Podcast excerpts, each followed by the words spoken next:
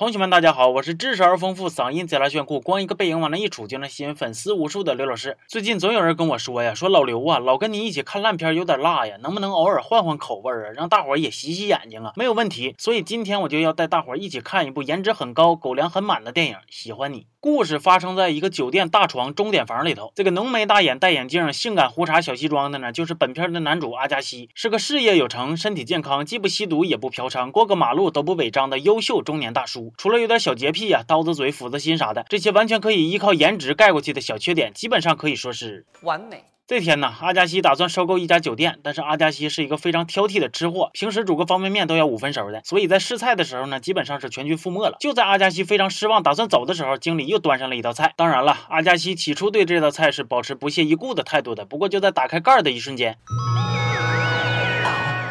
结果阿加西不光把菜都吃完了，连盘都舔干净的。那么问题就来了，为何如此挑剔的阿加西对其他美食都无动于衷，偏偏对这道菜情有独钟呢？究竟是人性的扭曲，还是道德的沦丧？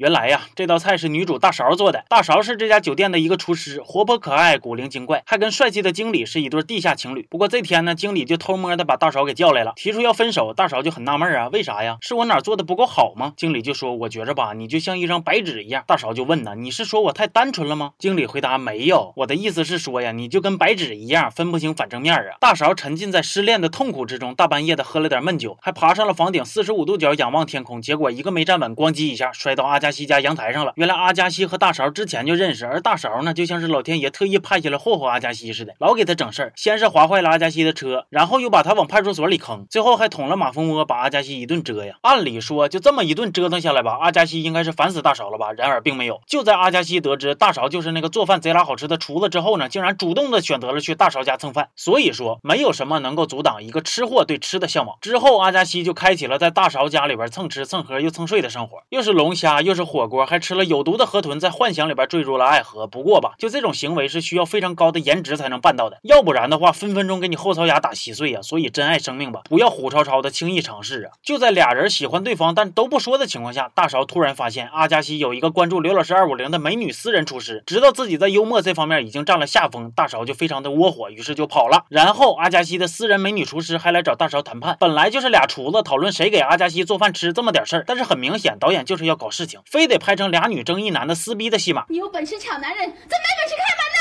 开门，开门，开门呢！就在大勺非常生气的时候，还意外的发现阿加西这个不是物的玩意，竟然打算收购他们酒店之后，就把这群老员工都给开除了。俩人为此大吵一架，大勺一气之下就撂蹶子不干了。而阿加西也回到英国继续工作。回到英国的阿加西，在一次跟爸爸吃饭的过程中，意外知道了为啥自己这么帅，却还是单身狗。我是花了多么的心血，才把你变成这么讨厌的人。